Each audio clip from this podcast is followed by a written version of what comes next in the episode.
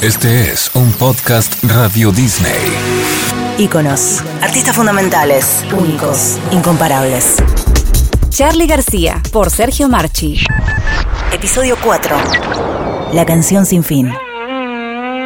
La carrera de Charlie García comenzó en los 70 con Sui Generis, banda que tuvo un éxito inmediato pero una corta vida. Después La Máquina de Hacer Pájaros y Cerú Girán confirmaron el poderío creativo de Charlie García, que se hizo solista en 1982.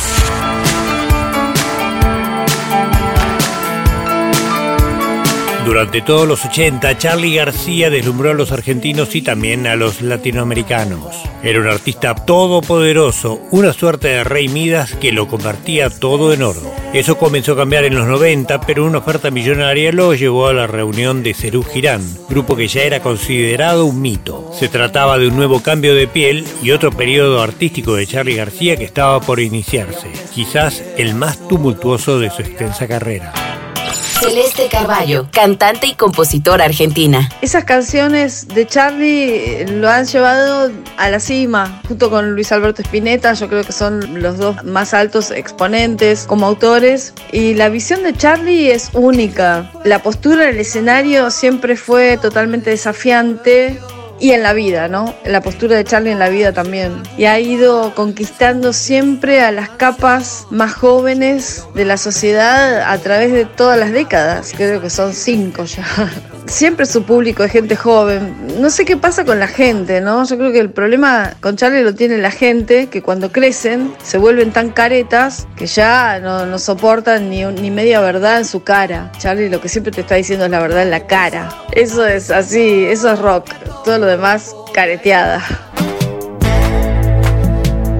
La reunión de Cerú Girán a 10 años de la separación parecía un proyecto brillante, pero su ejecución estuvo plagada de errores de organización, trabas legales y algunos desencuentros entre los integrantes del grupo. Y en el medio de la vorágine, los cuatro músicos encabezados por Charlie García decidieron grabar un disco con nuevas canciones.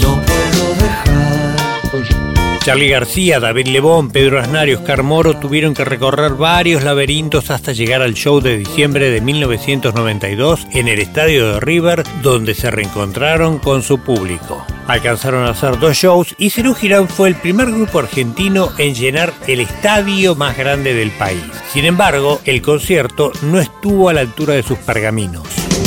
Nunca pensé encontrarme con el sabio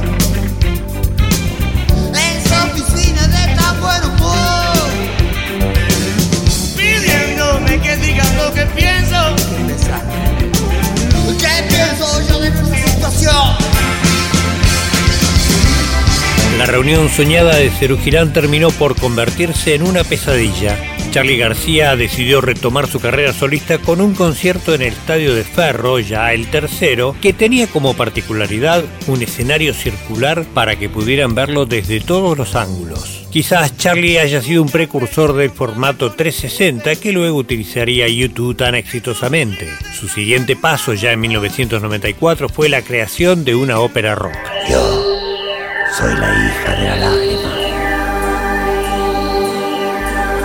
La hija de la lágrima fue una idea que tuvo Charlie cuando viajó por España y escuchó la frase. Luego no pudo tejer un argumento comprensible en torno a su idea y decidió improvisar todo en el estudio. Y no solo eso, cuando su guitarrista María Gabriela Pumer le dijo que el disco no tenía un hit, escribió uno en apenas cinco minutos. Chipi, chipi, chipi, chipi, bombo, chipi, chipi, bombo. Ya no te pienso esperar por siempre, porque el mercurio lo tengo aquí.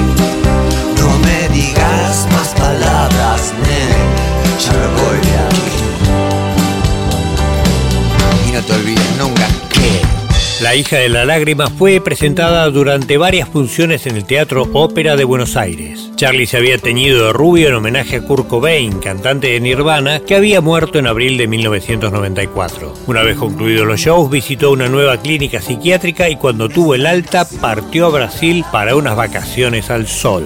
Allí germinó una nueva idea en su cabecita y armó un grupo de covers para tocar los temas que lo fascinaron en su adolescencia. Cassandra Lange.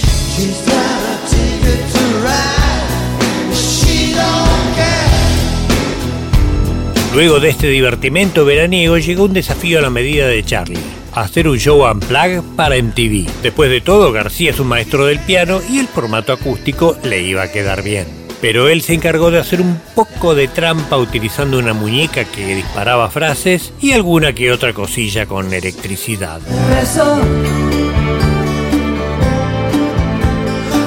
Rezo.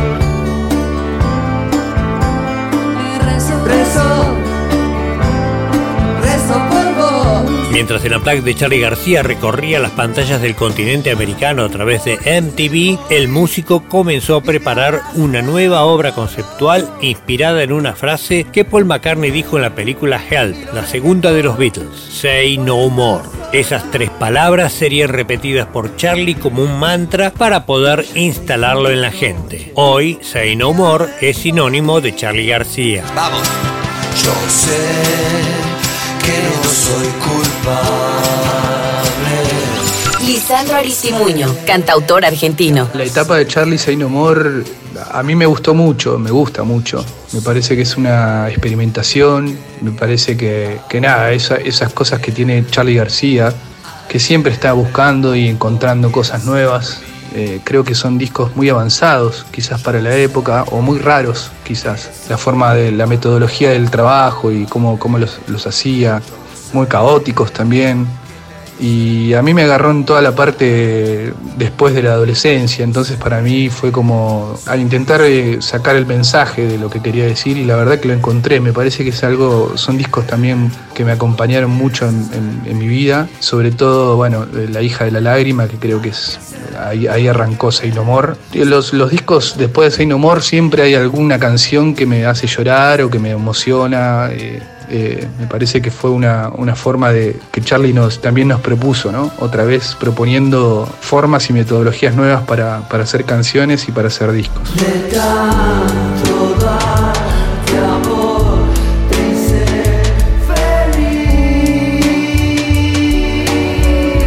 Say No More fue un disco inquietante en la carrera de Charlie García. Algunos pensaron que se había vuelto loco, otros creyeron descubrir un metamensaje en medio del caos sonoro que se iba a convertir en marca registrada de su estética en los años por venir. Lo cierto es que Charlie ya se había transformado en un músico tan grande que aún sus locuras eran celebradas con la licencia que solamente los genios pueden obtener. Estaba más allá del bien y del mal. Somos campesinos de la raza del roque, jamás un turista del famoso DMT. León Gieco, cantante y compositor argentino. Los salires de Charlie sale un día esa frase, eh, después de que yo vi la película sobre la historia de Mozart hecha por Milos Forman, que se llamaba Amadeus, en donde eh, ahí se relata la historia de Mozart por un lado y de Salieri, que también era un músico bueno, pero un músico de la corte, y Mozart un delirante total, un creador genial. Y no sé por qué Mozart me hizo acordar a la de Charlie. Así que yo salí de ver la película, me acuerdo, y yo tenía un reportaje en ese momento, así que me voy a, a un bar a reunirme con el, con el periodista y en ese momento vierto este concepto. Todos nosotros, los músicos del rock, somos un poco los salires de Charlie. Le envidiamos buenamente a Charlie toda su genialidad. De ahí salió la cosa.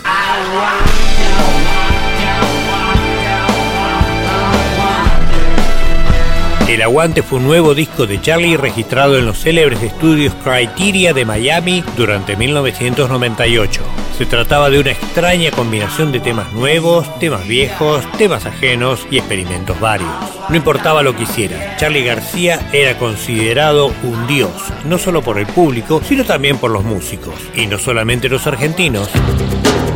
Herbert Viana, cantante y guitarrista del grupo brasileño Paralamas do Suceso. Sí, habíamos escuchado el nombre Charlie García por periódicos, por revistas musicales especializadas, pero la primera vez que tuvimos la oportunidad de convivir con él y ver la reacción de la gente a su trabajo, a la leyenda gigante que es, empezó una, una comunicación transsensorial, digamos, y nos hicimos muy amigos y en varios, varios momentos conviviendo con él, sea en Argentina o acá en Brasil o en alguna otra parte del mundo, se veía la reacción natural que tenía con una adoración obsesiva, una admiración gigante o como un rompe- rompedor de barreras y un genio, una inspiración y un gran, gran, gran amigo de una generosidad sin palabras.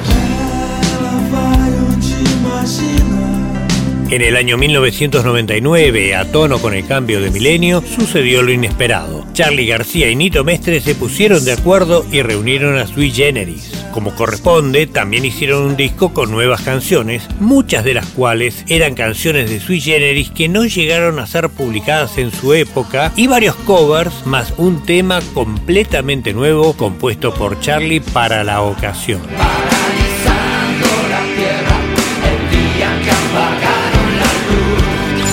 Claudia Puyó, cantante y compositora argentina. Charlie ha sido un compositor de canciones geniales, inolvidables, con letras increíbles como por ejemplo Alicia en épocas muy difíciles. Charlie García representa mucho en el mundo del rock argentino particularmente, porque Charlie salió de acá pero salió mucho menos que otros músicos. Pero bueno, Charlie es un tipo, no sé, es único, es, la palabra es único, único esos ejemplares humanos que son entre humanos y no, porque yo le he visto hacer cosas a Charlie que ningún humano podría resistir, o sea que creo que es, es de otro planeta. Los shows de Sui Generis en el estadio de Boca Juniors movilizaron las fibras sensibles del público y también la de los muchos invitados que participaron del concierto. Esos shows fueron grabados para un disco en vivo. Buscando un impacto, Charlie y Nito resolvieron invitar a otro artista para que cantase Rasguña las Piedras, el tema emblemático de Sui Generis. Entonces invitaron a Gustavo Cerati. Detrás de las paredes que ayer se han levantado, Gustavo Cerati, grabación de archivo 1996. La primera vez que lo vi a Charlie García fue versión en el 72, 73 en, en Dayam. Estaban llevando una repiso, creo que para arreglar, una guitarra repiso. Ahí fue la primera vez que lo vi yo, por supuesto. Paseaba por Talcahuano mirando instrumentos. Sí, uno de mis momentos favoritos. Y ahí lo vi, me acuerdo que entré, me llamó mucho la atención, era tan flaco, tan desgarbado así, con el pelo súper largo. Esa fue realmente la primera vez que lo vi. Yo soy un vicio más. En tu vida soy un vicio más. Una vez evaporados los efectos de la reunión de Sui Generis, Charlie García retornó a su actividad solista con un disco misterioso y un poco más electrónico de lo que su música solía ser. El álbum se tituló Influencia y se grabó en Circo Beat, los estudios de Fito Páez. Puedo ver y decir, puedo ver y decir y sentir, algo ha cambiado. Claudia Puyó, cantante y compositora argentina. Y bueno, de los últimos 25 años yo estuve con él, graba, estuve ayudándolo en la grabación de Influencia, que me parece que es un disco de los últimos años muy bueno de él. Cuando él se lanzó solista hizo muchos discos maravillosos, clics modernos, parte de la religión, piano, bar, bueno. Pero por ejemplo de los discos posteriores, así que bueno, Influencia me parece un disco interesante. Tuve tal vez porque estuve toda la grabación ahí en Circo Beat y bueno, fue maravilloso para mí. Sigo pensando que, que Charlie es un compositor único, muy argentino, que describió con metáforas cosas que nadie podía describir en épocas muy difíciles.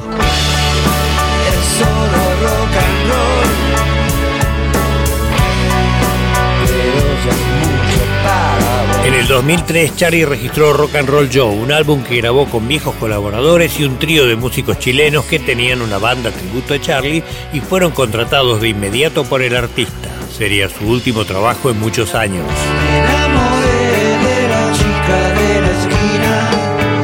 Estaba loca como su mamá. Durante mucho tiempo, Charlie estuvo empantanado en la creación de un disco llamado Kill Hill, una evidente sátira a Kill Bill, película de Quentin Tarantino.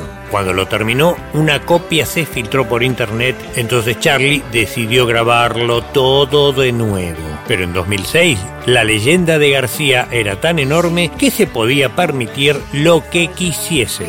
Andy Cherniavsky, fotógrafa y amiga de Charlie García. Cuando Charlie en una jornada que teníamos tenía que estar en el estudio al mediodía había cantidad de periodistas. Iba a haber una conferencia de prensa, programas de televisión y bueno, Charlie no aparecía, no aparecía, no aparecía. Tipo, ya se había ido todo el mundo, yo había desarmado todo y de repente suena el teléfono y era Charlie que me decía, estoy en mi casa todo pintado de plateado. Entonces, bueno, eh, le dije, vení para acá y creo que son, esas fotos son muy icónicas y marcan un momento muy, muy especial en la vida y en la carrera de Charlie.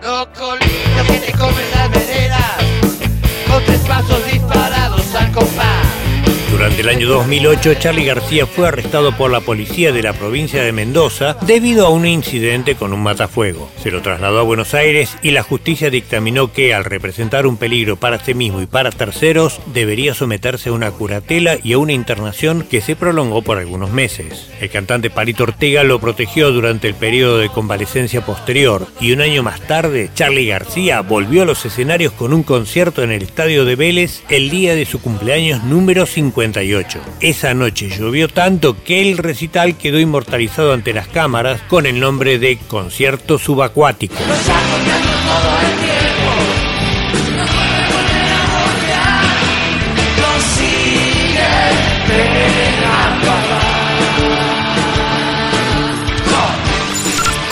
Compositor, cantante y productor argentino. Charlie García eh, yo lo considero un pilar de la música universal, mucho más que, que de la música argentina o mucho más que la música en español. Me parece uno de los grandes pilares de la música universal por haber hecho algo, una, una síntesis, una fusión de muy, muy de acá, muy, muy rioplatense, por su influencia del tango, que él durante toda su carrera nombró el tango y sintió el tango y se, vislumbró el tango en su música, Eh, la música clásica, el jazz, las influencias de la música de los 70, eh, así todo, su obra más gloriosa para mí es la de la década del 80.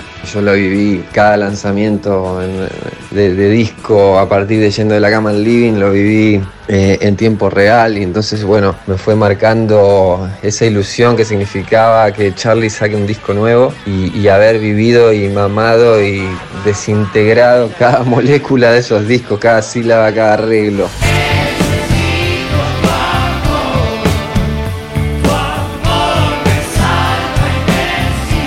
Desde el concierto subacuático en adelante, Charlie García vivió una vida de recitales, reconocimientos y homenajes, como cuando tocó en el show del Bicentenario de Argentina ante 100.000 personas. Al año siguiente, durante una serie de conciertos en el Teatro Gran Rex con un repertorio cambiante y conceptual que daba cuenta de lo vasto de su obra, concretó una caja titulada 60 por 60.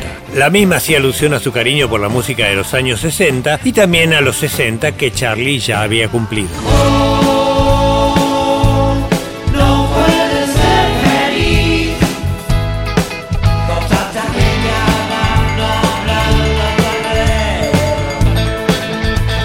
Pedro músico, cantante y compositor argentino, ex integrante de Cerú Girán. Charlie es una usina de música, un tipo que, que marca un antes y un después con su trabajo, con su trayectoria, con el maravilloso legado de su obra. Es un poco un generador de, de mucha otra gente que ha hecho cosas hermosas. Es un poco como, como una especie de, de padre de toda una generación y yo diría que más de una generación. Él ha hecho de la canción de rock una, una verdadera joya, una obra de arte, una una nueva manera de expresarse que pocas veces había ocurrido antes de él en el rock en español. Eh, canciones con hondura poética, con mirada social, con una tremenda potencia creativa, con, con melodías bellísimas y, y perdurables, con letras profundas. Todo eso lo marca como un creador verdaderamente irrepetible.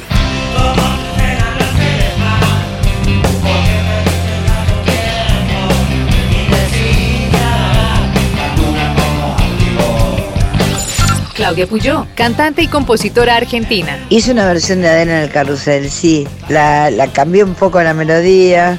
Esa canción es una de mis canciones más amadas de Charlie. Es una canción complicada, difícil de, hacer. Tiene una letra maravillosa, me siento muy identificada con ella. Charlie conmovió corazones de todas las maneras, el mío y el de mucha gente.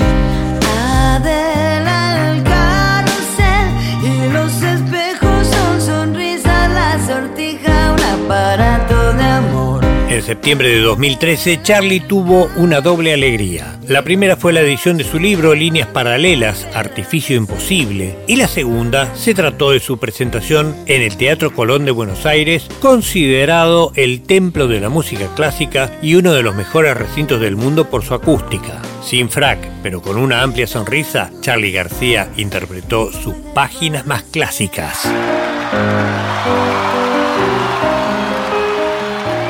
Celeste Carballo, cantante y compositora argentina. Yo creo que Charlie ya lo dijo todo y mucho mejor, con más onda, con más profundidad y con excelente buen gusto. Me echo de su cuarto gritándome,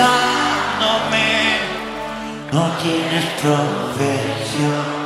Parecía todo dicho, pero Charlie García se atrevió a una aventura más cuando en el año 2017, sin que nadie lo esperara, editó Random, un disco con 10 canciones nuevas. Si se sacaran bien las cuentas, podría decirse que fue el primero en 10 años. Y se apaga sola,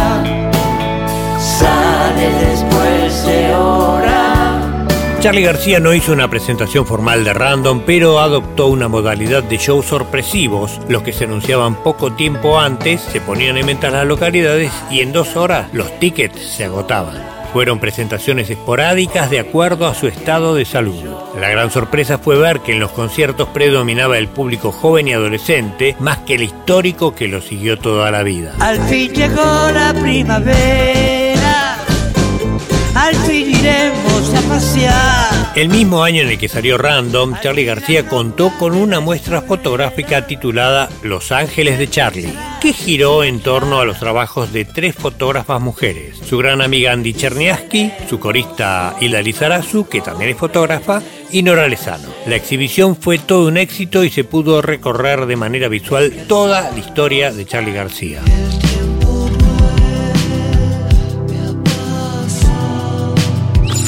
Andy Cherniavsky, fotógrafa y amiga de Charlie García. Cuando Charlie vino a ver eh, la muestra en el Palais de Glass de Los Ángeles de Charlie que hicimos con Nora Lezano y con eh, Hilda Lizarazu, una muestra así increíble, creo que también uno de los hitos así de, de- de lo que es la imagen de Charlie, ¿no? En ese momento se cerró el Palais, era el último día y con Charlie recorrimos toda la muestra, nos reíamos de la ropa, de ojalá tuviéramos todas esas cosas ahora. Y en un momento así importante, como que Charlie me preguntó si, si yo recordaba todos aquellos años de cuando vivíamos en Salguero, del principio de todo. Y bueno, para mí fue súper emocionante. Y otra frase increíble que dijo es, si cada una de estas fotos fuera un, un vidriecito de una bola de espejos, cada una reflejaría mi locura.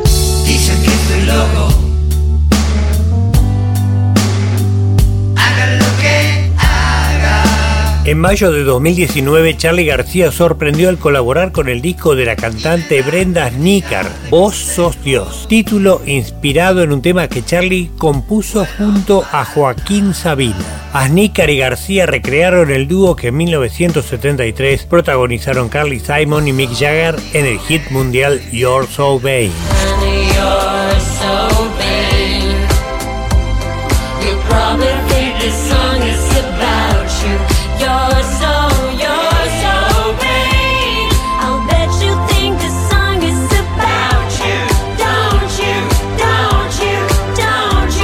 Por la pandemia de COVID, Charlie debió hacer un estricto aislamiento debido a sus antecedentes de salud. De todos modos, en mayo del 2020, García experimentó los síntomas del COVID y tuvo que ser internado de urgencia. Fue una falsa alarma. El resultado, negativo.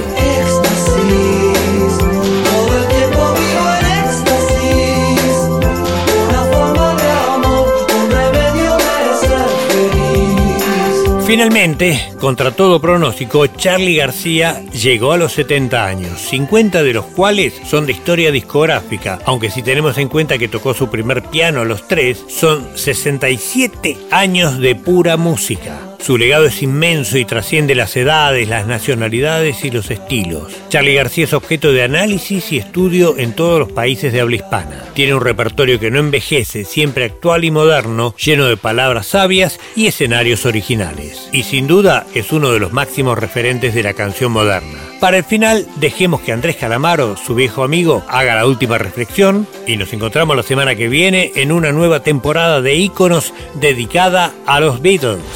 Primero que nada, felicidades, flaco, todo lo mejor, lo que sea, lo que corresponda. Somos los de antes y somos los de ahora en adelante. Así que un abrazo muy fuerte, un abrazo, un beso, el querido Charlie. Vamos a empezar, digo yo, por lo más importante que es la música. Charlie es como nuestros Beatles, ¿no? Pues Charlie es como la suma de los cuatro Beatles en el rock de Argentina Buenos Aires. A diferencia de los Beatles, Charlie no es autodidacta, se me ocurre un paralelo abstracto, sí, pero no disparatado, de Charlie con Miles Davis, un músico varias cabezas. Hay paralelos, me parece de Charlie García y Maldeves en el, en el método, en la inquietud, en la pureza de ser músico, en una ética que no es ética ni es moral, que es ser músico de verdad y ejercerlo y demostrarlo. El paralelo sería Charlie que se sale de las tríadas y de los acordes con séptima para construir las canciones en base a una armonía que tiene más de partitura creada que de acordes de rhythm and blues o folk. Porque al principio con su género parece que va a ser folk, pero ya para instituciones, con los teclados, empieza a ofrecer mucho más colores armónicos. Y es una de tantas etapas que es, vienen una detrás de otras, destruyen la anterior para eh, dedicarse con total convicción a hacer algo perfectamente próximo. Me alegro muchísimo haber estado ahí, formar parte de este saludo o este homenaje o este análisis de 70 veces Charlie García. Un abrazo, soy Calamaro, Andrés Calamaro. Ayer soñé con los hambrientos, los locos, los que se fueron, los que están en prisión. Desperté cantando esta canción que ya fue escrita hace tiempo atrás. Es necesario cantar de nuevo una vez más. Bueno, soy no more. En la próxima entrega de Íconos, The Beatles, los fabulosos cuatro que cambiaron todo, por Sergio Marchi. Íconos, un podcast Radio Disney.